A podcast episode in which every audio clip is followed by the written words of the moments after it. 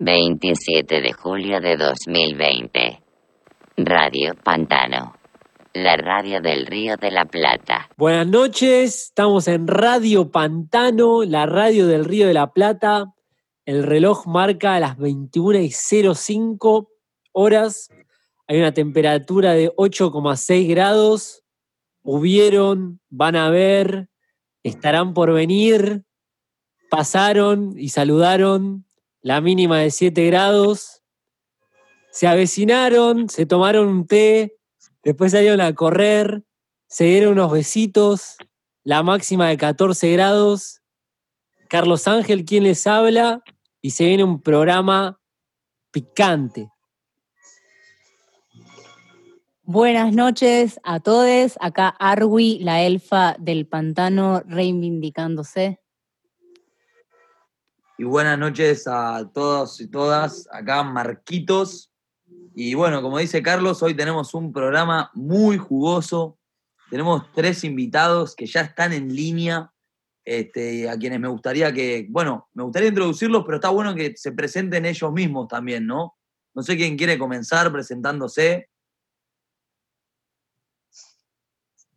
Jorge, quizás, Pierina.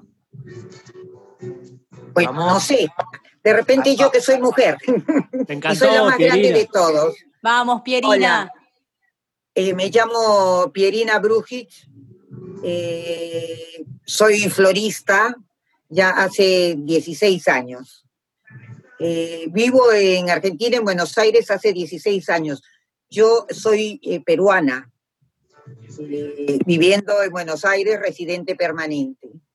¿no? Y mi, mi emprendimiento es justamente una florería que por cuestiones del bicho este, del coronavirus, ahora es online. No, no, no, tengo entrega de persona a persona, no, no trato con las personas directamente, sino todo o por Instagram o por mi, eh, mi celular. Interesante. Por WhatsApp.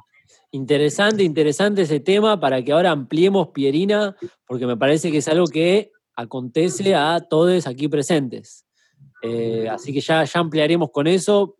Eh, buenas noches, Pierina. Bueno, eh, también Ramón, si te querés presentar. Bueno, ¿qué tal? mi nombre es Ramón. bueno, tengo un, una marca de zapatos y en mi segundo Zoom que hago en mi vida, así que estoy medio que no entiendo mucho, lo estoy haciendo desde una computadora, porque nada, este es mi teléfono, como le mostraba antes a, a mis compañeros. Eh, Para el museo. Es difícil hablar por medio de una cámara, no me gusta, así que pido mil disculpas. Eh, me voy a, ir entrando en calor a medida que por ahí mis compañeros que tengan más cancha lo puedan hacer. Y bueno, como les decía, tengo una marca de zapatos y la verdad que venía haciendo una acción muy viola con, con, mi emprendimiento que era restaurar, o sea, invitar a todas las personas que son clientes de la marca a que trajeran sus zapatos y yo poder eh, arreglárselos. Y así que como eso lo venía haciendo, ahora lo estoy haciendo de manera eh, virtual y muy entusiasmado, más allá de que el llamado fue el año pasado de hacerlo por un tema de, de contribuir un poquito con, con, el medio, medio ambiente y obviamente con la economía que venía mal. Eh, así que hoy es una forma mía también de expresarme y estoy contento con eso. Me hace bien desde el lugar de la creatividad y, de, y como marca me parece que genera algo viola, algo consciente. Así que dentro de todo estoy teniendo la capacidad de seguir expresándome más allá de las circunstancias que son difíciles para, para todos. Mm. Totalmente. Bueno, gracias primero antes que nada de, de, que sea tu segundo Zoom. El pantano se siente muy honrado. La verdad que qué privilegio, ¿eh? Increíble. Además no, con estoy pudiendo, perdón, no estoy pudiendo lograr una cosa. Verlos a todos juntos. Es como que estoy viendo a cada uno que habla. Así que voy a y si alguien me puede dar una mano con eso. Fíjate encantado. que arriba tenés una opción que dice vista de galería o gallery view, arriba a la derecha. Ah, puede ser, no sé. No, Fíjate, no, ¿eh? bueno, no, te preocupes, no, no, quiero sacar más tiempo con esa. me gusta, me gusta, me gusta esto. Es un mosaico, es un cuadrado, son nueve sí. cuadraditos pequeños y un gran cuadrado. Arriba a la derecha, dice vista de galería, lo apretás y te aparecen todos juntos. Bueno, voy a tratar de descubrir, no lo, no lo estoy viendo, pero bueno, eh, mil disculpas. Bueno, Bueno. vas a tener que, eh, que apelar a, a la imaginación, ¿no? Sí, sí, sí, sí. Como a, a entretejer, no sé, voces y caras. todo. Bueno, acá tenemos un pintor en, en- en la sala, así que él eso sabe, como de, bueno, darle rienda suelta, ¿no? A, a la imaginación. Y lo que importa en realidad es este, el encuentro, ¿no? Que estamos teniendo que, dado a la falta de, de, del contacto, ¿no? Hubiese estado increíble hacer todo esto presencialmente y no tener esto de que la pantalla acá, que abrí acá, que silenciate allá, pero bueno, es la manera que, que tenemos hoy en día de, de- de sentirnos un poco más, más cerca. Bueno, Y el eh, pintor del que está- Ahí está, dale. Mi nombre es Jorge Sarasola. Yo hace ya 20 años que estoy transitando el camino del arte, eh, más específicamente de la pintura. Vivo acá en el país hace ya 47 años, eh, tengo 50. em, y bueno, em, ¿qué más podría decir? Creo que eso está más que bien. Eh, lo de la imaginación está muy bueno porque a mí me pasaba exactamente, justo estaba por preguntar lo mismo, pero bueno, empecé a toquetear y, y justo di con el tema de poderlos ver a todos juntos. Eh, y si no, es bueno, como lo decía acá la- el compañero, es una cuestión de imaginación, que en mi caso, eh, bueno, es más fácil. Perfecto. Bueno, como podrán ver, hay perfiles muy variados aquí presentes y lo bueno es que vamos a intentar hacer una coserlos, ¿no? Así que, empecemos a coser estos diferentes perfiles, como a niveles generales, los que se nos fue ocurriendo es que por un lado tenemos el lado del artificio, ¿no? El arte vendría a, a- simbolizar lo que es una representación y por eso pasaría a ser algo artificial. Por otro lado, tenemos a la biología, que vendría a ser las plantas, la creación caótica y, que crece deliberadamente como quiere. Y el punto en común podría ser eh, la fabricación de zapatos, ya que contiene elementos de lo que podrían ser de la naturaleza y los combina con una mirada del artificio. ¿Ustedes se sienten en este caso asimilados? ¿Qué piensan con lo que estamos diciendo? Bueno, Yo creo mira, que sí, ¿ah? Eh, Me parece que eh, en realidad a las personas que nos ha juntado yo no sabía de- del pintor, este caballero Jorge Sarasola, que estuve chusmeando, de que eres uruguayo pero que vives acá. Hiciste tu libro de la biografía, estaba con esa curiosidad, porque por ahí leí. Sí, eh, estoy trabajando porque es un libro eh, largo, con una historia complicada, de muchos éxitos, de logros, de fracasos. Entonces, eh, no, no es un libro que lo puedas hacer en uno o en dos años. O sea, hay que pulir muchas cosas. yo no soy escritor, por empezar, pero lo estoy haciendo. Pero los tres somos artistas, hasta como yo lo veo, cada uno en su rama, obviamente. Sí, Crear zapatos, hacer modelos, ve- ver los colores, eh, la forma y todo es arte. Bueno, o, casualidad que eh, antes de llegar a, digamos, a meterme muy completamente dentro de lo que es el, la- el área del arte, de la pintura, pasé justamente por eh, dos trabajos eh, de los cuales eh, tienen mucho que ver porque he tenido hace muchos años atrás eh, dos florerías y Ah, he trabajado en una fábrica de zapatos eh, en las afueras de la que es eh, Capital Federal. O sea, Ah, he mira. pasado por los dos puestos de, de- de trabajo y he aprendido muchísimo. Mm. ¿Y, y- y qué, qué de esos puestos de trabajo te llevaron a la forma en la que hoy pintás? ¿Qué, qué, qué, qué podés decir que rescataste de cada parte? Para ir al oficio, porque eso es algo que nos interesa mucho en la radio, que se describan los oficios como tales. eh, te llevan eh, a una búsqueda, en realidad. Es, eh, yo hace, mira, cuando yo empecé a pintar, creo que era como eh, mm, igual que el resto de los que estaban pintando en ese momento, o que hasta el día de hoy seguirán pintando, me imagino, eh, pero no existía diferencia. Entonces, todos estos eh, lugares por los que he pasado eh, me han servido para crecer, para poder ver de qué manera podía salirme eh, de lo que ya eh, la gente o los artistas o los colegas eh, se encontraban haciendo en ese momento y que creo que hasta el día de hoy también pasa un poco eso. Entonces me sirvió para eh, hacer grabados, eh, empezar a meter un poco con el tema de las plantas y las flores. Tengo obras de viejas que, bueno, eh, que es una etapa que la- ya la he pasado, quizás en algún momento la pueda volver a retomar. Con respecto a la ropa, los zapatos. En la fábrica de zapatos, bueno, no la pasaba muy, muy bien por las colas que usan, que, eran como bastante fuertes. eh, entonces es un poco complicado el tema. No salías bien de- de- del lugar. Era, porque estabas todo el día con esas tipo Poxirran, todas esas historias. Eh, pero la pasaba bárbaro y eh, eso llegó a, me llevó a que, eh, que era lo que mm, podía hacer que no se encontrara eh, tan fácilmente.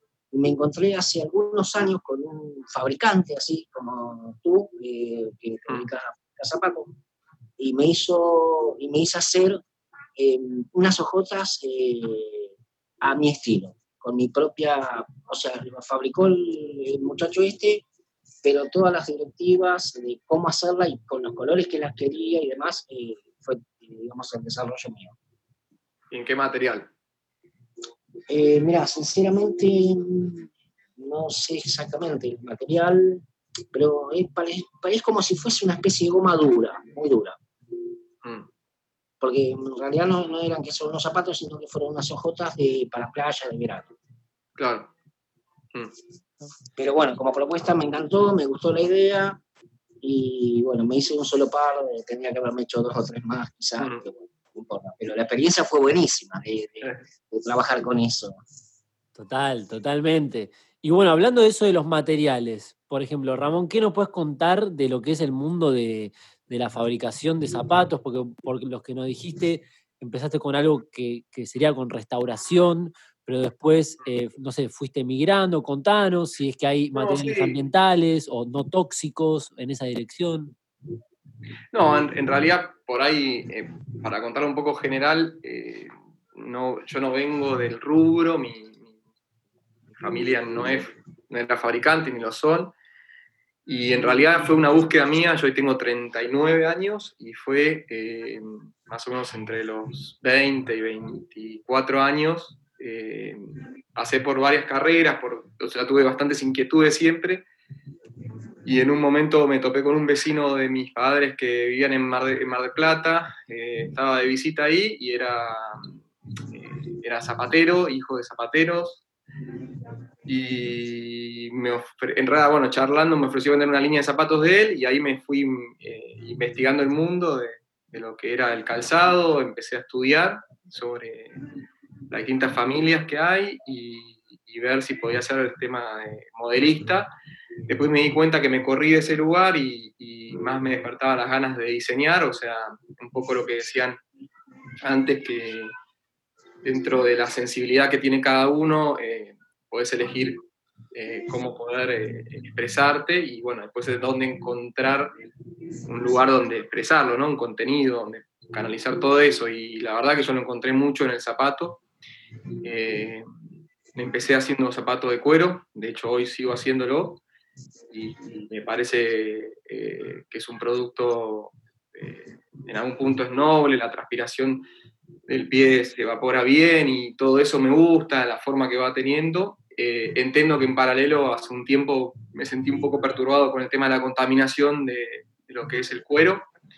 Eh, bueno, y una vez en una reunión de, sobre un poco sobre conciencia, economía y dineros, y se tocaban temas del tema de la, de la, contaminación y qué puede hacer uno desde su lugar y todo, y como que me sentí bastante perturbado porque como que me encanta hacer un zapato de cuero, pero si se me mete una vaca adelante, obviamente no la mataría, o sea, no, no, no obviamente, ¿no? Y bueno, cómo convivir con eso, entonces lo que pensé, dije, bueno, yo vengo hace 14 años, era fue el año pasado, vendiendo este tipo de zapatos y bueno, voy a salir a, preguntarles si, si, quieren que se los arregle. A toda esa gente que por ahí tiene un zapato durmiendo en su placar, eh, se lo puedo restaurar y encima poniéndole una, una, cuota artística y agotar la ansiedad que yo llevo de por hacer cosas, por expresarme. Y bueno, eh, en algún punto encontré una vuelta. Eh, al principio empecé atendiendo a los clientes en el local,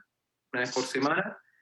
Y, bueno, hoy por hoy eh, sigo fabricando de una manera más, eh, más tranqui, más, más, acotada y la restauración está creciendo bastante, por suerte.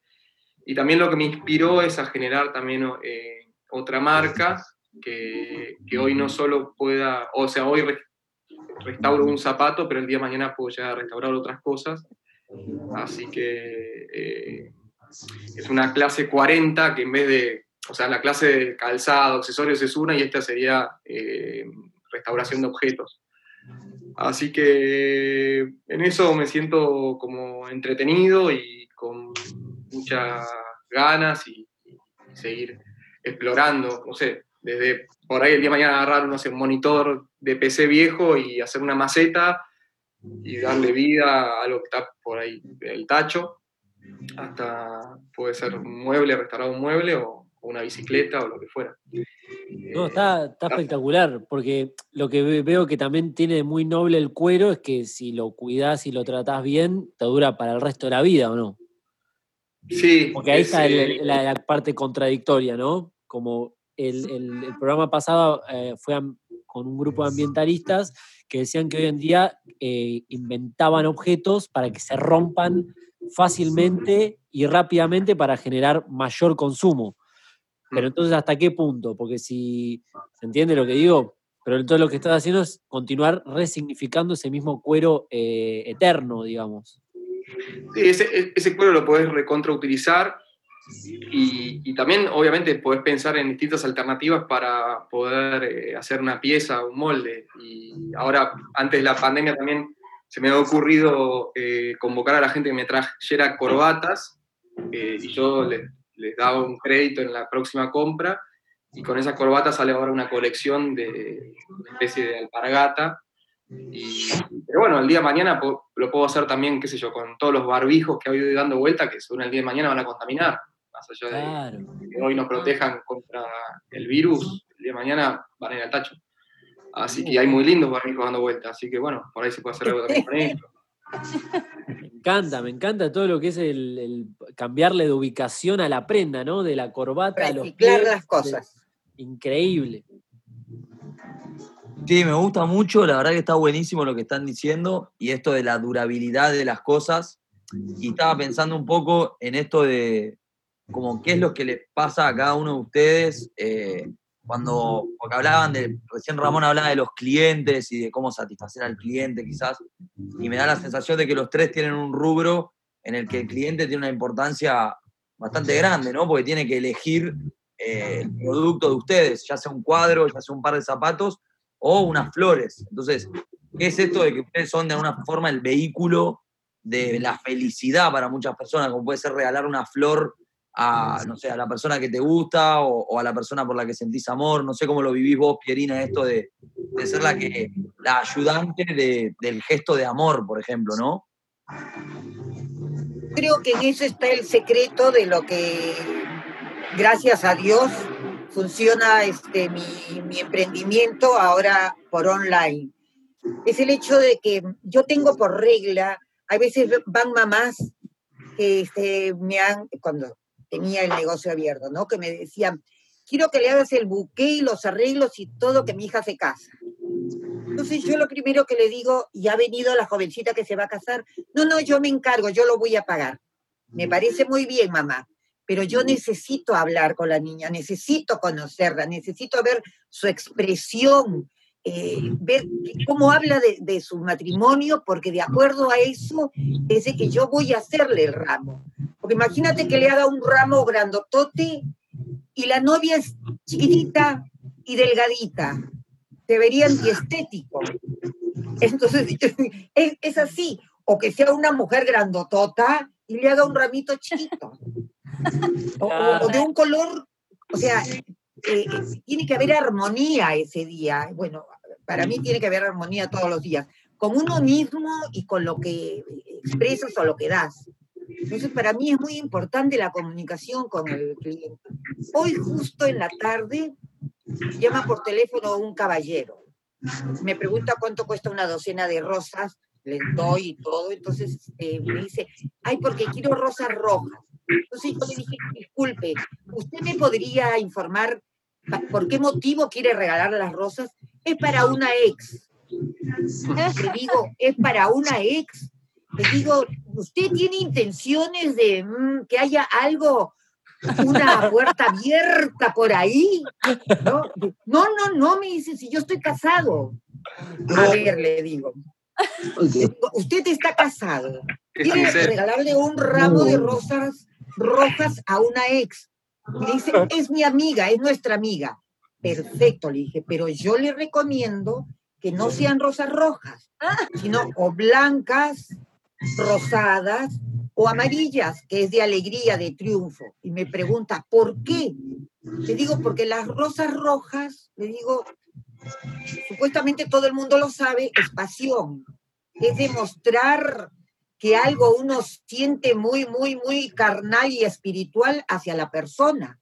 Y le digo, y no creo de que usted quiera darle a entender eso a su ex. No, me dice. Muchísimas gracias por toda la información, me dice.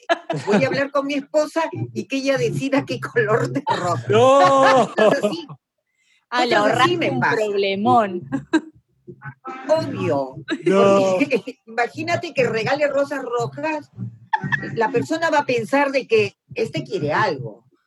Está tratando de ver si hay una puertita por ahí, si lo dejo entrar, o de repente esa persona todavía siente algo por este caballero.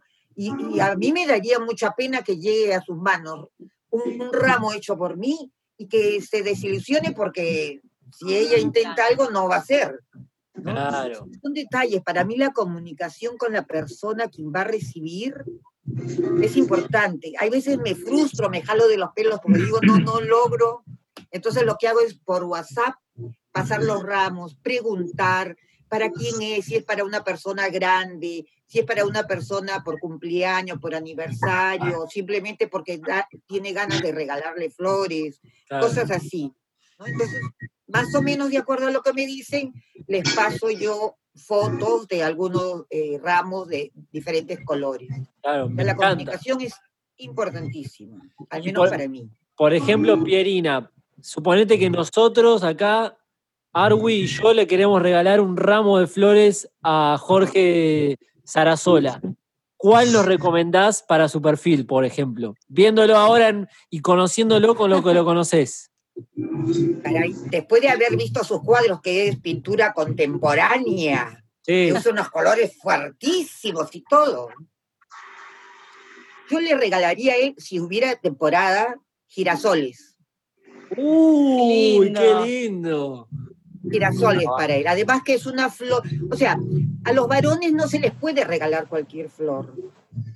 ¿Por qué no? Hay, porque cualquier flor de cualquier color le podés regalar a una chica, a una mujer.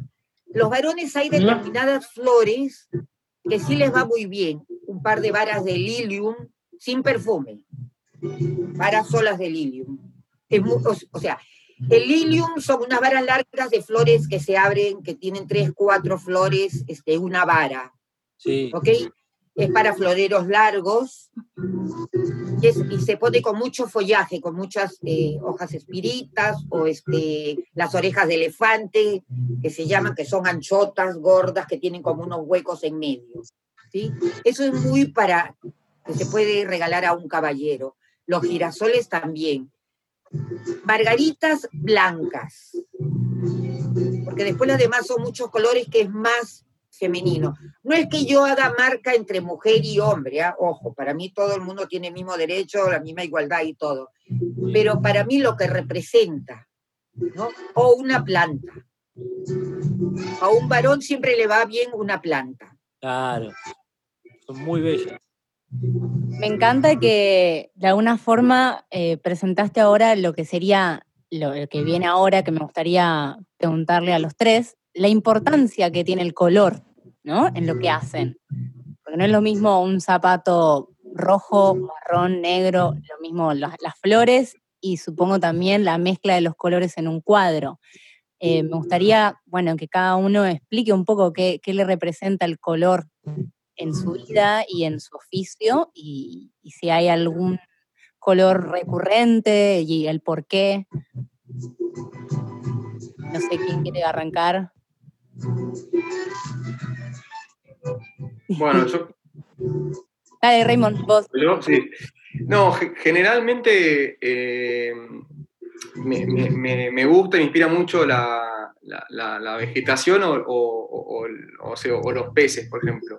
El color de los peces. Eh, porque hay cosas que están en la naturaleza de cada uno. Por ejemplo, en lo que es la indumentaria, eh, vieron que por ahí un pantalón color eh, arena, un beige, y una camisa celeste, es un poco la playa y el mar, por ejemplo, ¿no? O el verde con el rojo va bien, sí, bueno, porque hay un tallo, una rosa que todo lo tenemos como en algún punto en, la cabeza. Y a partir de eso salen ciertas combinaciones. Me gusta por ahí jugar un poco más y obviamente para mí en lo que es el arte, lo que, eh, en lo que está Jorge, yo siento que es, vas viendo las distintas lecturas de, los colores de, ciertas personas y donde sentís admiración y, compartís, ¿no? Qué lindo como este color con este color. Va, yo lo vivo así, pero me inspiro mucho. Hay días que me voy a veces a un vivero a ver plantas y a ver las combinaciones. Más allá de que hoy está todo en, en internet, me gusta también presenciarlo y verlo. Bueno, está todo súper conectado, ¿no? Sí, totalmente. Este, la verdad estoy muy de acuerdo con lo que acaba de decir este.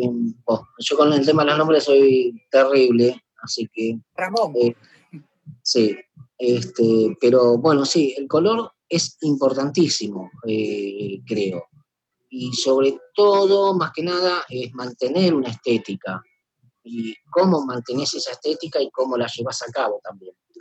Eh, yo me gusta eh, utilizar colores fuertes, pero por una cuestión de que me gusta la idea de que la obra sea la protagonista y que, que, sea la que, eh, que denote, acá estoy, estoy para que me vean, estoy para que alguien pase y diga, me gusta o no me gusta, o lo pero lo importante es eso, la presencia.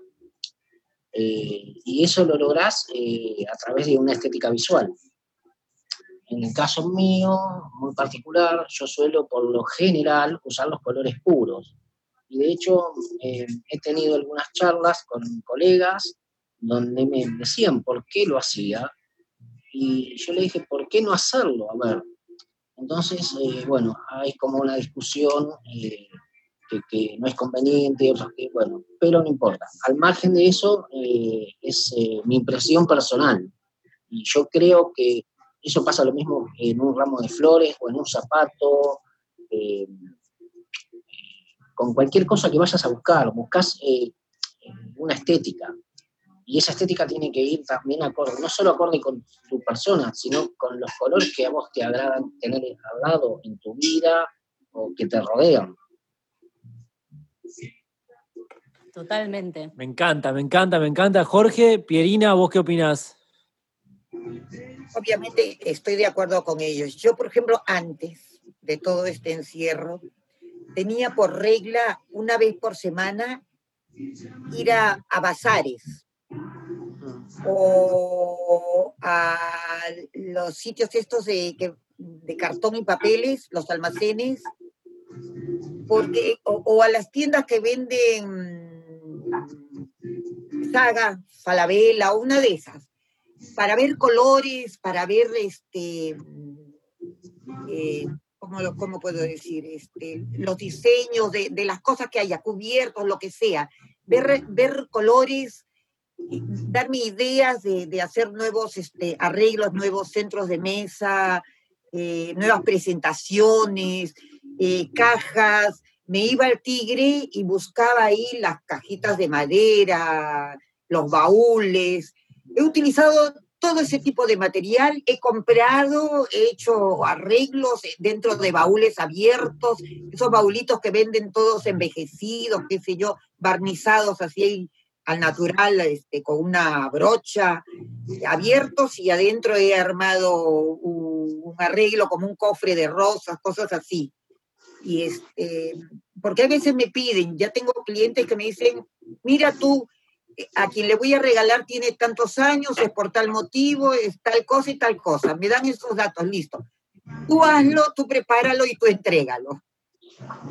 Entonces ya confían en, en, digamos, mi experiencia y porque también ellos ya han visto mi trabajo, muchas veces me han pedido, ¿no? Entonces voy buscando cosas, voy buscando siempre renovando, no hacer lo mismo, no, no me gustan esas cosas que son armadas, que parecen un, un coso ahí metálico, qué sé yo. La naturaleza es muy efímera, muy desordenada, pero dentro de su desorden hay mucha armonía. Entonces me gusta lograr esa armonía, pero libre. No me gusta hacer un centro de mesa que parece medio, medio un globo empaquetado.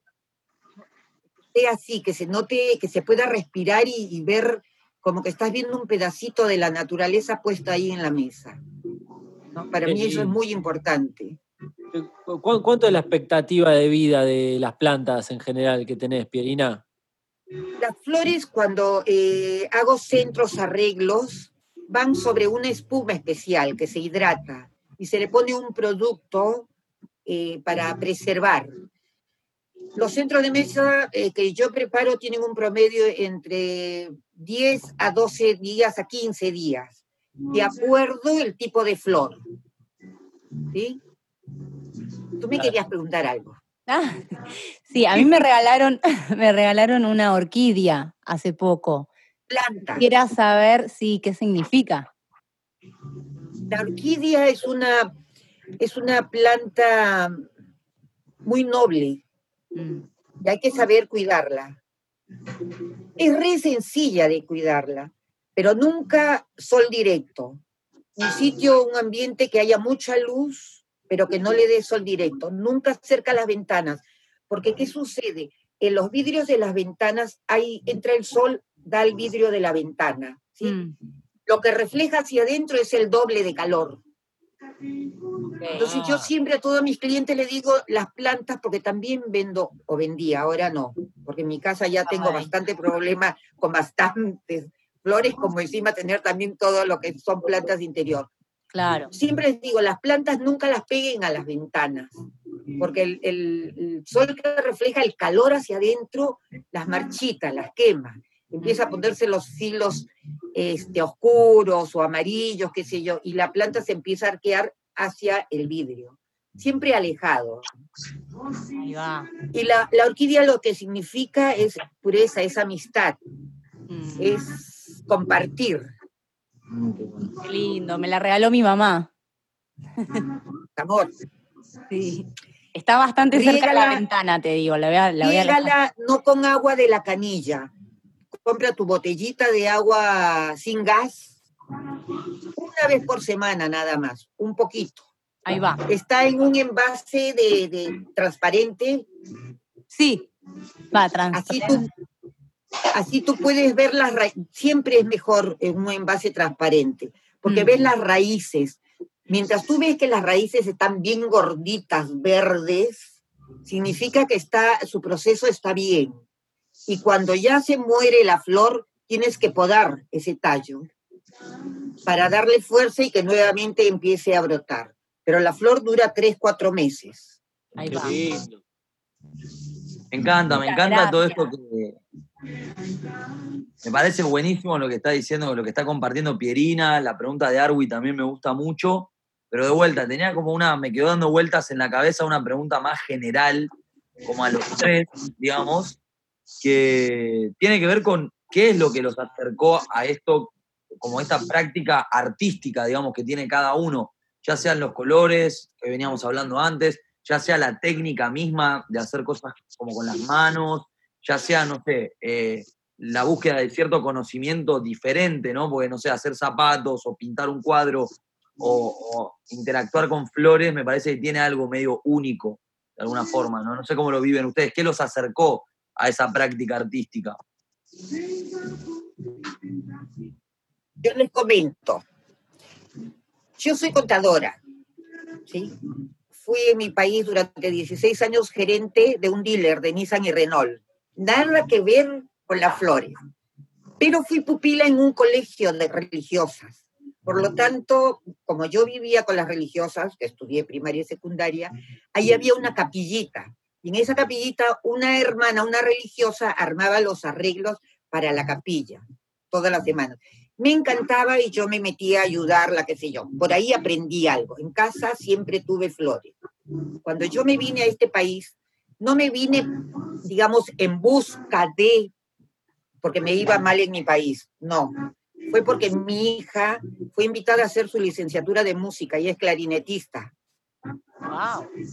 Entonces ella este, fue invitada en varios países y su tutor del conservatorio de mi país de Perú eh, me dijo, el mejor país es Argentina. El Yuna, el que era Yuna, que ahora es Universidad de Música y no sé qué, no sé cuánto, tiene este nombre ahora, ¿no? Entonces, es el mejor en cuanto a toda habla hispana. Tiene los mejores profesores y todo. Bueno, dije, la traigo a mi hija, la instalo y yo sigo en mi país, que tenía un buen trabajo como gerente, con chofer y todo lo demás. Mi hija chica recién iba a cumplir 18 años, me dice, mamá, y yo voy a estar solita allá y tú acá. Vamos a estar llorando las dos. Entonces yo le dije, déjame que lo piense una semanita y veo. En esta semana cambié mi vida, renuncié a mi trabajo, vendí todo. Nos vinimos por tierra porque nos traíamos cinco maletas, cada maleta de 50 kilos. No. sí, eran cuatro años como mínimo la carrera de mi hija, la licenciatura, ¿sí? Entonces yo no sabía a qué me iba a dedicar en esta... Yo no conocía a nadie acá. Wow. Lo que es el amor de, madres. Un par de amigos que nos chateábamos por internet, pero no los conocí en persona. Entonces mi mamá y mi hermana mayor me dijeron, estás loca, vas a ir a un país donde no conoces a nadie, donde tú tienes acá un buen trabajo, tienes tu departamento, tienes tus comodidades. Sí, porque yo como madre pensaba, es el, único el último paso de acompañar a mi hija, porque después ella tiene que volar sola. Así que nos vinimos. Estuve en un hotel familiar, vine con todos mis papeles y en el camino me dicen de que hay un convenio bilateral entre Perú y Argentina que podía sacar DNI y todo para estar legalmente, porque a mí las cosas bien claritas, bien legal, no me gusta nada medio raro. Con mi hija nos fuimos sacamos el DNI, nos lo entregaron ni a los 30 días ya teníamos DNI. A los dos años nos mandaron una carta diciendo si queríamos tener el DNI, o sea, ser residentes permanentes. Vamos a hacer el trámite residentes permanentes. Mi hija, obviamente, llegamos con todos los papeles al director, entró a, a estudiar y todo.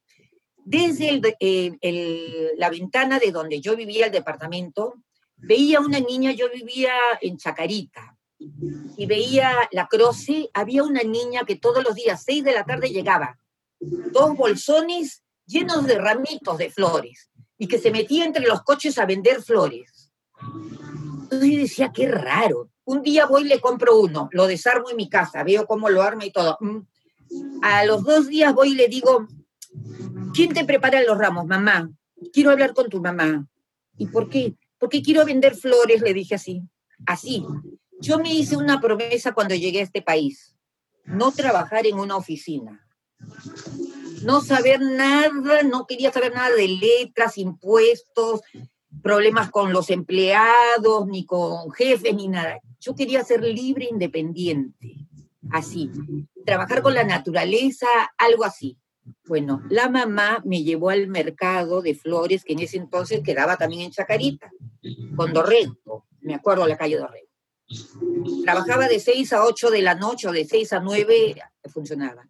Bueno, ahí fue donde compré mis primeras flores y les voy a decir un secreto. Durante cinco meses vendí flores en una esquina de la calle con mi librito haciendo mi estadística de qué me pedían más.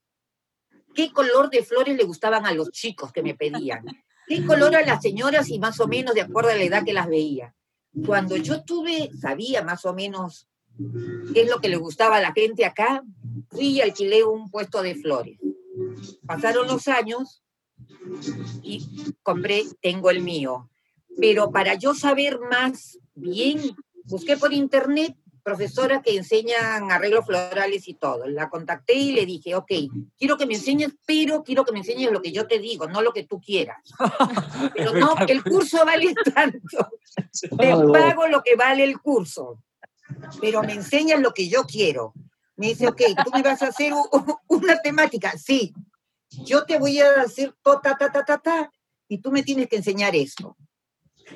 Lo hicimos así, terminé de estudiar y todo, y yo empecé a hacer mis prácticas, las formas como yo quería, y es una mezcla, y acá estoy.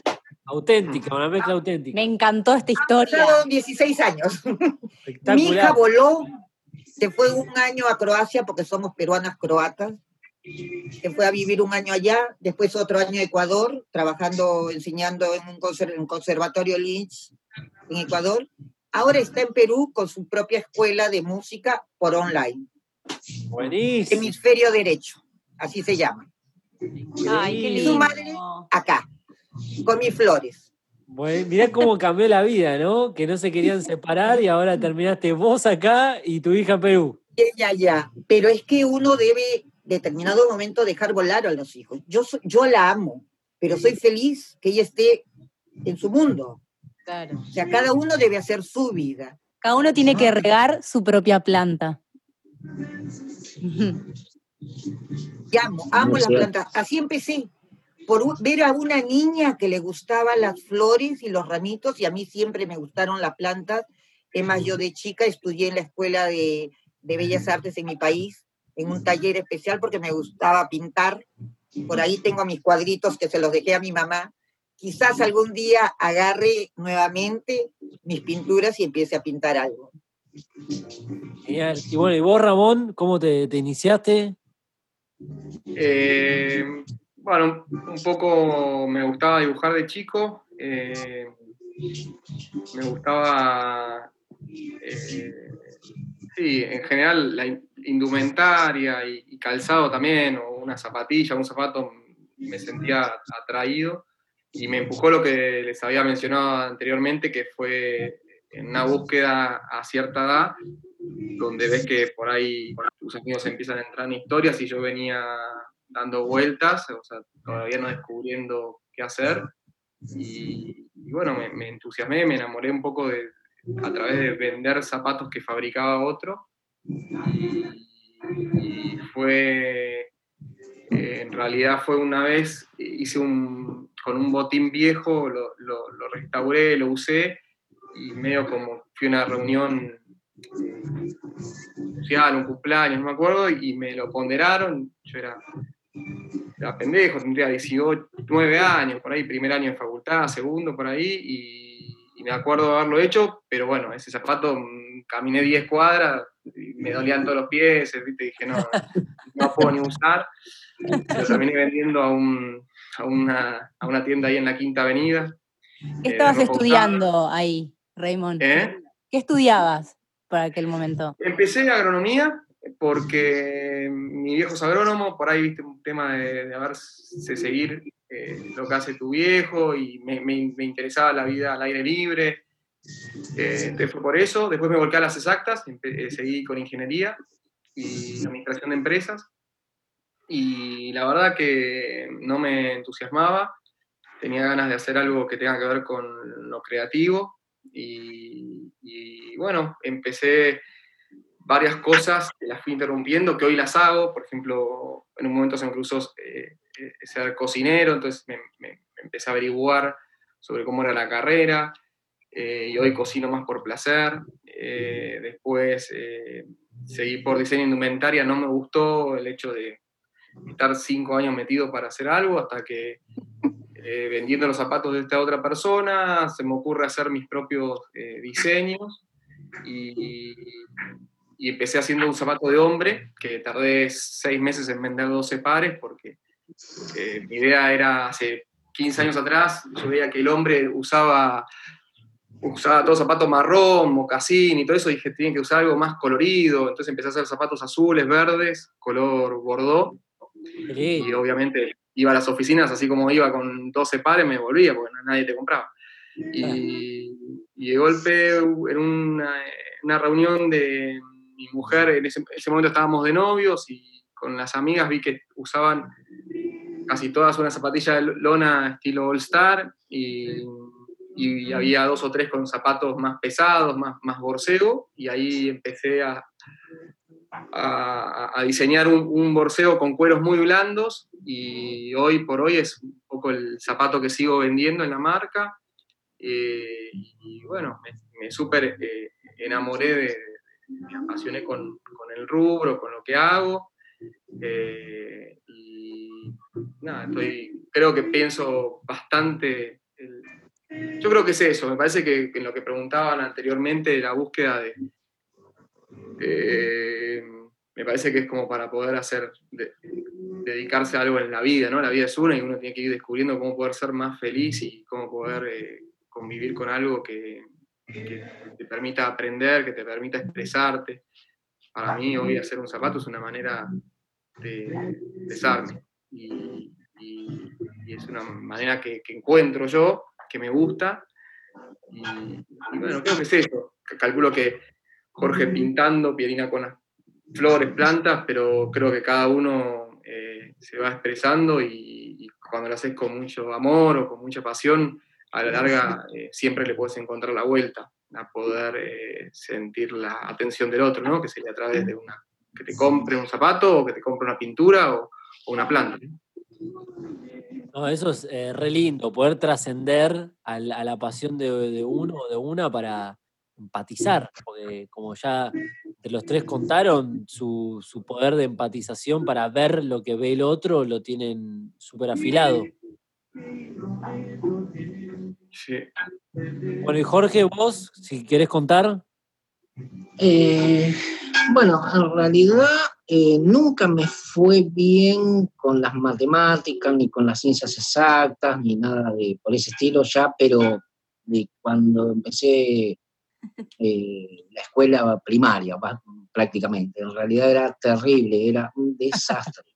O sea, entonces me la pasaba dibujando barcos, aviones, banderas, era lo único que realmente era bueno. O sea, mm. este, después, bueno, ya entrando en el área de estudios ah, eh, de secundaria y demás, eh, seguí siendo un desastre, por supuesto.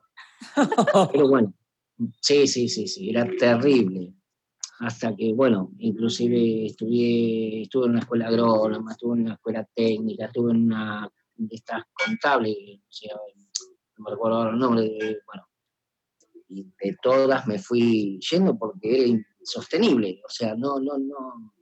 Y bueno, encontré eh, mi vocación a partir de que logro en su momento encontrar una escuela que tenía un bachiller especializado en letras. Entonces era cero matemáticas, cero contabilidad, cero, era todo literatura, historia, filosofía, lógica. Entonces, este, de todas maneras ya venía con, eh, antes de meterme muy, muy eh, de lleno en el mundo de la pintura, ya venía haciendo artesanía, me dedicaba a hacer veladores, me iba a buscar leña, trozos de leña, y con eso construía veladores. Eh, usaba las cajas estas que suelen venir de algunos vinos o algunas eh, whisky muy, muy, y me tomaba el trabajo de calarlas agujerito por agujerito y con eso construía velador. O sea, estaba todo el tiempo con eso. Incluso eh, tratando de no convencerme de cuál era mi camino, me metí a estudiar ingeniería. No. Ingeniería en sistemas. Y te, bueno, imagínense cómo me fue. Y lo que termina de decidirme que eso no es una profesora, que era una clienta que la tenía, y yo no sabía que era mi profesora la que iba a tener. Pero ella sí sabía y me lo dijo. Me dice, Jorge, tengo que hablar de algo. bueno, estaba justo en el, Yo trabajaba en astronomía en ese momento, me tocó atenderla. Me dice, vos estás en mi clase. Me dice, ¿cómo? Yo no sabía de qué me estaba hablando en realidad porque no entendía nada. Entonces, cuando me entra a explicar, me dice, me dice, eso no es para vos. ¿no? Me dice, vas a perder el tiempo, vas a gastar plata. Me dice, no. Me dice, yo te sugeriría, me dice, te lo digo por tu bien dice, buscate otra cosa o, elegí otra carrera. O, dice, esa no es una carrera para vos. Me dice, y como no quiero que pierdas el tiempo, me dice, bueno, entonces definitivamente dije, vamos para atrás. Eh, y siempre me ha gustado todo lo relacionado a la cultura, todo lo que tenga que ver con cultura, historia, filosofía, eh, letras, por supuesto, amo, me encanta, soy un apasionado latín, eh, que me encanta, que es algo que ya, digamos, ni se escucha hablar de, pero a mí me encanta y me apasiona. Sobre todo buscar eh, eh, los significados de las palabras, porque uno a veces cree una cosa y, la realidad es que el significado, digamos, de lo que uno a veces dice no se corresponde con la realidad del origen de lo que se debería decir con esas palabras que usás. Claro. Entonces, bueno, es un poco eso. Y definitivamente dije, bueno, no, lo mío es la pintura. Y ahí quedó. Bueno, muy, muy bueno, la verdad. Me pareció interesantísimo los tres testimonios y también me parece que está buenísimo haber generado este, como este conversatorium entre tres personas que parecen diferentes, pero que al final tienen como algo en común que los unifica. Y lo que quería proponer era, si quieren contarnos ustedes, dónde pueden los oyentes eh, ver las cosas que hacen, no sé, los zapatos, las pinturas, o si alguien quiere hacer un regalo de una flor, bueno, saber un poco qué es, o sea, cómo acceder al privilegio de que sea a través de alguno de ustedes, digamos, ya sea una flor, un zapato, un cuadro, tienen algún Instagram o, bueno, un número de teléfono, un Facebook. Bueno, a mí me pueden encontrar eh, en Instagram como arroba flores de embrujo. ¡Wow! Me encantó. Wow. ya lo estoy buscando. Tremendo. Flores de embrujo, embrujo por el apellido. Desde muy pequeña siempre me han dicho bruja, porque mi apellido es Brujich. Ah, Entonces, Muy bueno. Y cuentan, cuentan mi madre que mi abuela, mi nona y ella eran medias brujas. Eh, son dos personas este, muy de la naturaleza y que utilizan mucho la naturaleza. En la naturaleza está todo lo que necesitamos para vivir y para estar sanos, ¿no? En el tipo de alimentación y todo. Entonces, este, según mi madre, que yo he heredado eso de ella, porque somos tres hermanas mujeres. Entonces, desde pequeña siempre me decían bruja, entonces cuando decidí poner la florería, decidí, yo voy a embrujar todas mis flores para que vayan con muy buena onda, donde lleguen a cada persona. Así que le puse flores de embrujo. Me encanta. ¿Y qué tipo de brujas eran tus madres, tu abuela? ¿Había, ¿Hay algún algo, algo que puedas compartir de lo que hacían así de embrujos? Eh, por ejemplo, algo muy natural hay veces que yo estaba estresada y mi madre me decía, hazte tu baño de relajación. Cáscara de naranja, trocito de canela, unos cuantos clavitos de olor. acá no conocen, no hay mucho, se, se encuentra el clavo de olor. Y el clavo de olor es un condimento.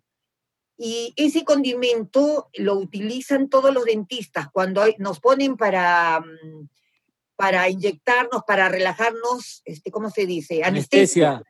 Las anestesias bucales para todo el trabajo dental es a base de clavo de olor. Entonces, eso se pone a hervir, le echas pétalos de las flores que quieras te das un baño normal en la ducha y cuando te has terminado de bañar y todo, llevas tu ollita y te refrigas bien con la cáscara de naranja y te echas todo el agua bien. Respiras profundo.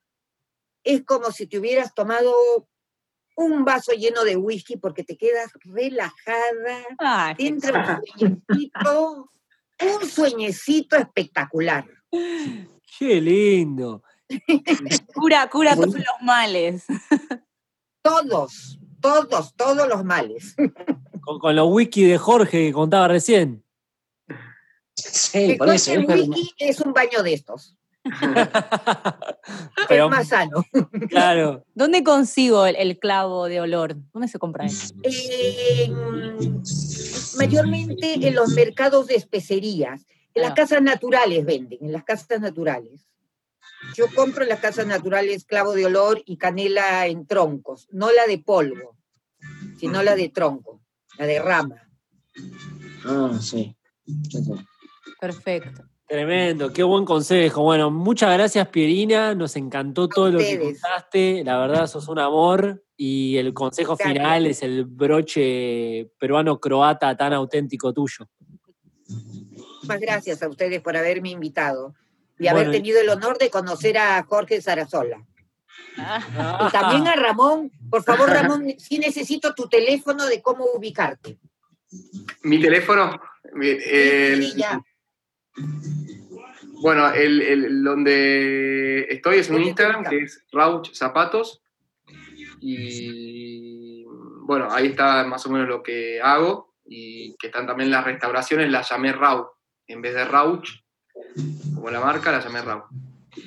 Así que bueno, un poco me, me anoté también la, lo de ustedes, lo de Jorge y, y Flores de Embrujo, así también para chusmear un poco. Es R-A-U, Raúl. Sí, Ah, R-A-U-C-H. Ahí está Perfecto. todos los trabajos de lo que es el zapato y las restauraciones también. Perfecto. Así que, excepto que lo quieras contactar para mandarle un ramo de flores, eh, si querés te pasamos después el número por privado, Pierina, de Ramón. Voy a seguirlo, voy a seguirlo por Instagram y ahí le puedo mandar Dale, mensaje. obvio, gracias. Y cuando quieras, eh, nada, también, también voy a ver lo tuyo que vi un poco en general y está buenísimo, así que qué bueno que nos podemos conectar. ¿Y tu cuadro, Jorge, dónde los podemos encontrar? Eh, bueno, mira, no soy de hacer eh, y de publicar, eh, bueno, Cantos lo sabe, él, eh, no, no, voy publicando eh, obra, eh, pero normalmente, eh, por ejemplo, lo que van a encontrar, eh, si buscan en las redes sociales Jorge Sarasola, eh, me van a encontrar fácilmente, en internet también, en Google, en cualquier buscador, eh, me, van a, ubicar no van a encontrar la obra, por ejemplo, la de este año, pese a que ya estamos casi diría que a mitad de año prácticamente. No, he, no he publicado nada. Pero bueno, ahí van a poder encontrar toda la obra. En Facebook, en, bueno, en cualquier red social, eh, LinkedIn, Instagram, así que no hay ningún problema. Me acordaba justamente del tema de las flores. Vos sabés que eh, cuando uno, bueno, normalmente, viste, eh, que no tenga problemas o demás, o que se encuentre con problemas en la calle ajeno, que uno los absorbe y demás, ¿no? Eh, y ahí viene, vos sabés que para evitar justamente todo eso, camino a mi trabajo eh, cada mañana, bueno, las épocas que se podía, ahora obviamente que no, estamos todos ahí guardaditos en casa. Eh, me ponía los eh, auriculares para escuchar música y me trataba siempre de poner cerca de una ventana de, de- de algún micro, de, de micro que fuera que tomase o... Entonces, y me ponía a ver con qué colores eh, me encontraba en el camino. Entonces miraba todas las paredes, todos los edificios, de, a ver si encontraba una flor y qué color tenía y dónde estaba cada vez que iba y cada vez que volvía. Eso me distraía muchísimo. Me encantaba. ¿Qué, qué tipo de flores eran? ¿Te acordás, Jorge? Mm, No, porque son flores más eh, silvestres, quizás eh, alguna margarita, cosas eh, no son flores que decís, ah, bueno, están puestas a propósito. Y a veces en las cornisas salen eh, alguna planta, alguna flor, y vos decís que es, bueno, que muchos no le prestan atención, pero yo sí. Sí, sí, sí. Es una buena terapia. Sí, tremendo. Ver flores es una tremenda terapia. Y una pregunta más para cerrar, Jorge, eh, por, por lo último que, que dijiste recién. Primero, ¿qué música estás escuchando ahora? Para saber. Y punto número dos, ¿qué bebida acompaña mejor a tus cuadros? Mm, un buen vino. Un buen vino. Qué lindo. ¿Y la música que estás escuchando? Bueno, mira, yo escucho. Ahora, la que estás escuchando ahora, en este momento. En este momento estoy escuchando eh, música cubana. Qué lindo. Nos reacompañó todo el programa, hermoso. Música cubana, eh, Cesárea Ébola, que es eh, maravillosa, es genial.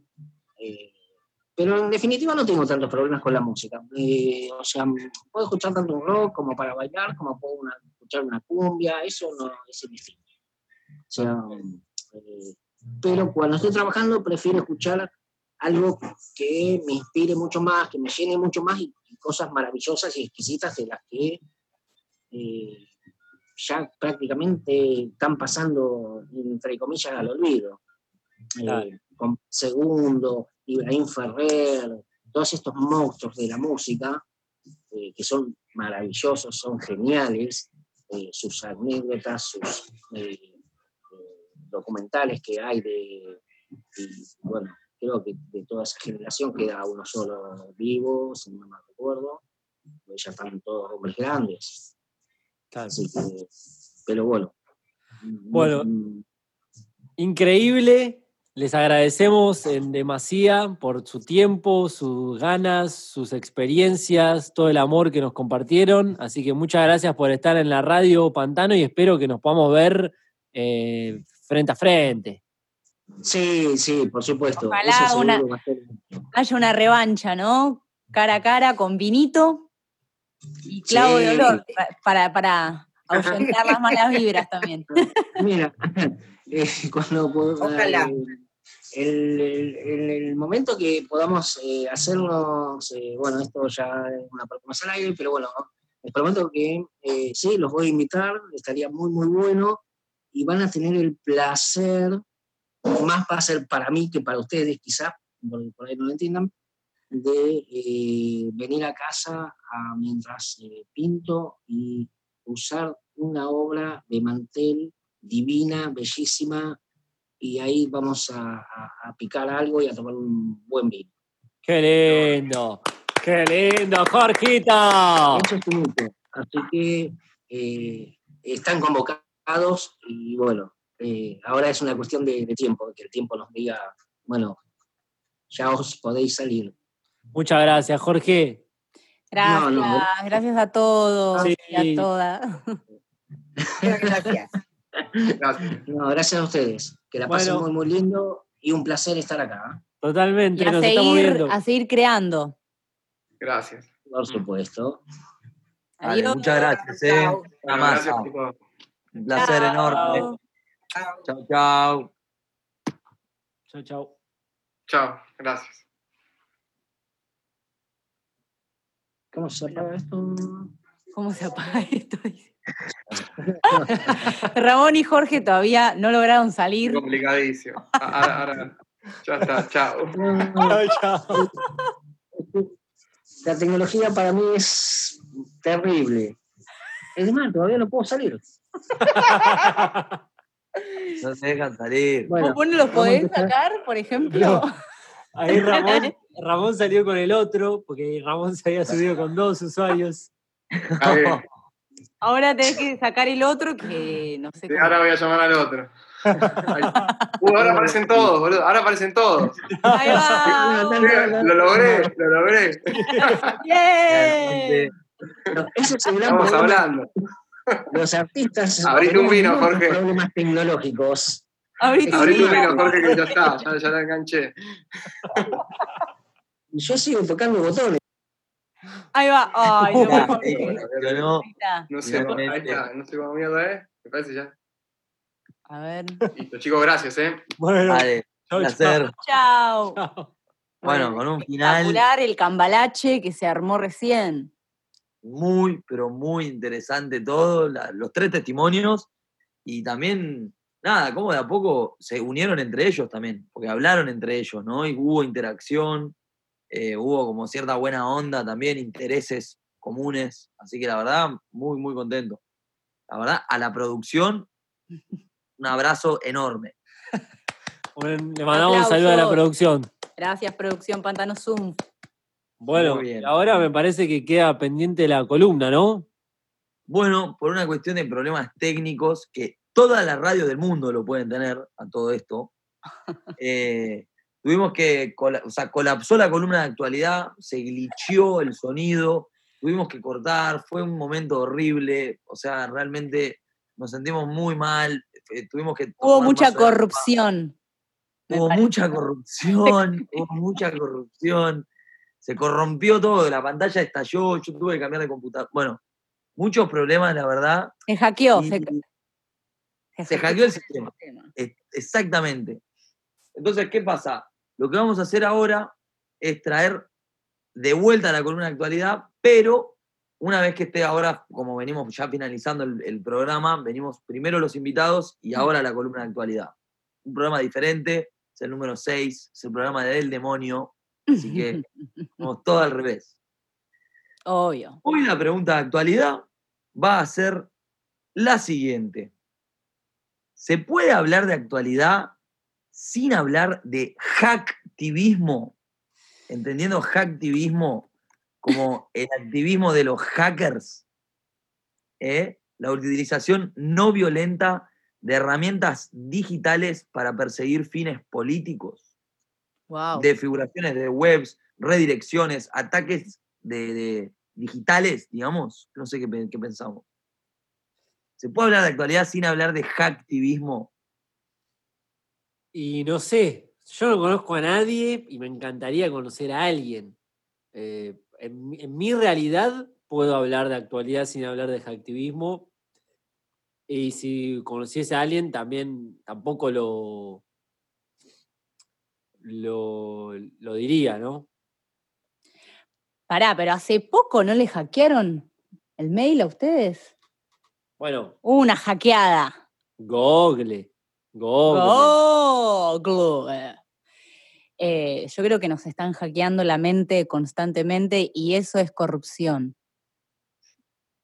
Me gusta. O sea que el hacktivismo estaría como sería hablando también de corrupción. Me, me suena algo. Bueno, puede ser otra columna quizá la de corrupción, ¿no? Depende, depende el hacker, ¿no? Depende del hacker, porque hay hackers que le hacen muy bien a la humanidad y hay otros que claramente son los que nos están ahí eh, lavando el cerebro. No sé, yo estoy hablando de algo y automáticamente, si agarro Google, eh, como que claramente escuchó lo que yo estaba diciendo, porque de toque escribo una A en el buscador y ya me completó la frase y era exactamente lo que yo estaba diciendo o lo que quería saber, lo que quería preguntar. Entonces ahí hay alguien.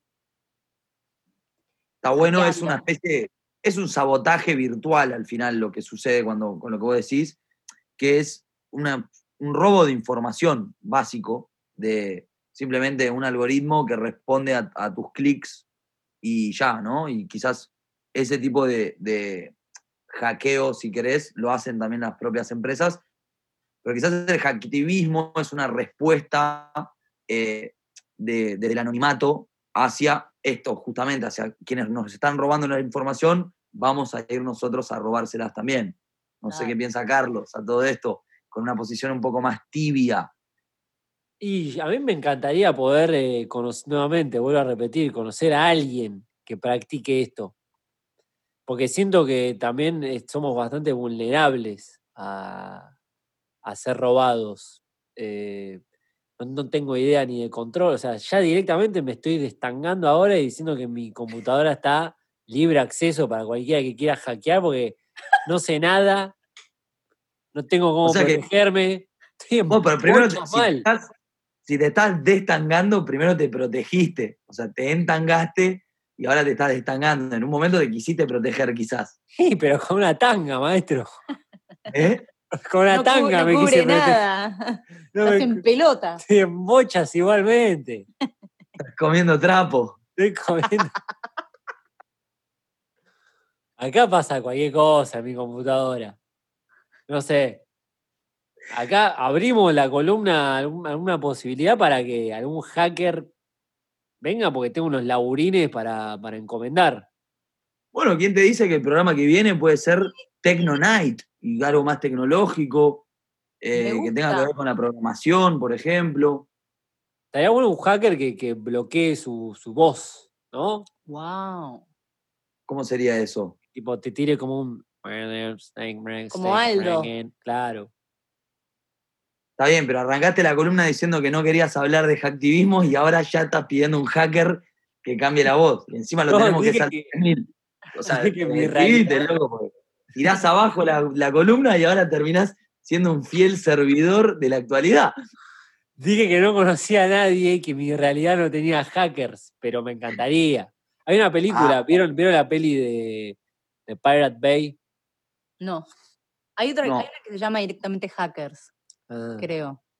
no lo ubico. Bueno, Por pero el la de la- de Trainspotting, me parece. Después voy a buscar. Bueno, es todo el juicio de, que muchas veces el hackeo viene a favor de lo que hablamos en algún momento de romper eh, lo establecido, ¿no? Como que ahora estamos entre todos, bueno, dale, Google, robame todo, sacame toda la información hasta que llega eh, alguien que viene a democratizar esa información y decir, pará, eh, que Google nos ofrezca 15 gigas en el drive no significa que tengo que estar más destangado de lo que ya estoy. Empecé a cubrirte un poco. No, olvidate. Así que bueno, creo que la actualidad y el hackismo están ahí a la par. Son me gusta, primas. me gusta, son me gusta tocar aunque sea el tema del, del hacking. No importa si sos practicante, si no lo sos. O sea, sabemos que existe, ¿viste? Es como Dios. De, para mucha gente está, existe. Bueno, eso es todo. O sea, no hace falta más que eso como para tenerlo dentro del imaginario, ¿no? Sí, sí. Que igual no existe, pero por ahí existe. Me encantaría saber hackear. ¿Cómo se aprende eso? Tenés que claramente conocer un hacker Y que te tire yo la calculo que posta. es práctica y es como algo medio criminal, es como, che, ¿cómo aprendo a robar? Y no sé. ¿Tanto decís que es que es como un robo? Y estás eh, violando la- el, espacio privado, es como que supuestamente hay algo que se llama poner un flag, una bandera, que ciertos hackers lo hacen, que la actividad es entrar en ciertos sistemas, te pone la bandera y te aclaran, che, acá hay una falla de tu sistema eh, de, de seguridad cibernética que muchas veces lo hacen en favor de querer que cada eh, organización mejore, pero al ser un acto criminal que estás entrando, es como que alguien venga a entrar a tu casa, un plomero entra a tu casa y te diga, che, fíjate que el, que el caño del inodoro está perdiendo. Che, gracias, maestro, pero ¿cómo, cómo entraste a mi casa? ¿Se entiende? Yo lo ¿Qué es sentía, esa actividad? ok, yo lo pensaba más como un oficio de detective también, como alguien que está, no sé, depende eh, como, depende de la situación, también él puede estar buscando información muy necesaria para, ya sea cambiar el planeta eh, o, realmente una información muy válida que tienen unos pocos.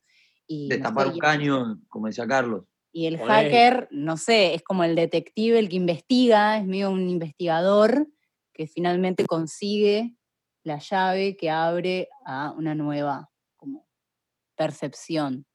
Da- data que claramente la- hay, hay- hay unos pocos que no estarían compartiendo.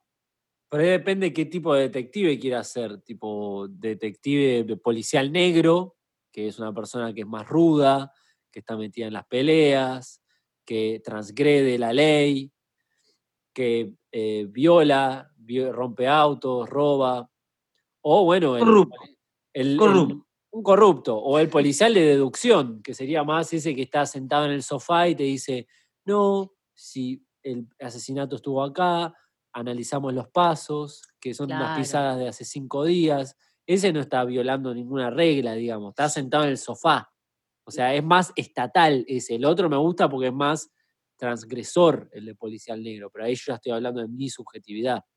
Me lo Sería imaginaba como- un poco así, ¿eh? como el segundo caso. Como Claro. alguien que no se mancha, ¿no? Como que el hacker no lo vas a ver nunca con la sangre en las manos. Por eso, serían como dos, dos tipos de, de detective. Uno que agarra Panamericana, tranqui, con su auto familiar y sus dos hijos, paga el peaje, va ahí avanzando, sigue derecho. Y otro que sería, va por colectora, quizá va más por izquierda, quizá va más de caño, si se quiere decir, ¿no? Como armado con un arma, un arma blanca. Eh, entonces serían como dos formas de ir, autopista o colectora. Totalmente. ¿Vos por cuál vas, Marquitos? ¿Qué tipo de hacker sos? Idealmente sería un hacker que me gustaría ir por la periferia, o sea, realmente preferiría tomar el camino alternativo. Pero soy muy blandito en algunas cuestiones y tengo un, como un respeto ético también, ¿no? De, hacia la sociedad que me hace ir pagar el peaje. La verdad que soy un infeliz que paga el peaje. Increíble. Si les parece, vamos a escuchar este temazo que lo pueden encontrar, como siempre, en pantanosum.bandcamp.com. Esto es así, se llama Tamiz por Nicolás Aimo. Y la canción que estaremos presenciando se denomina Momento.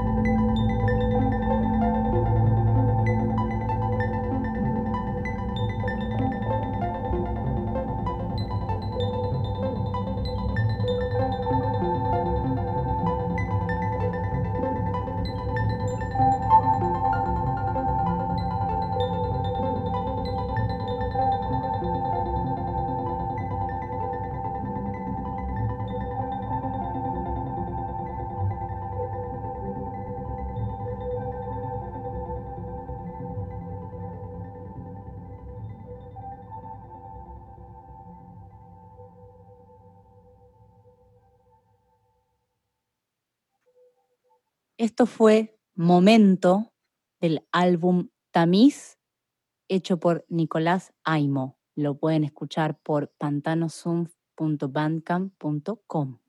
27 de julio de 2020. Radio Pantano. La radio del Río de la Plata.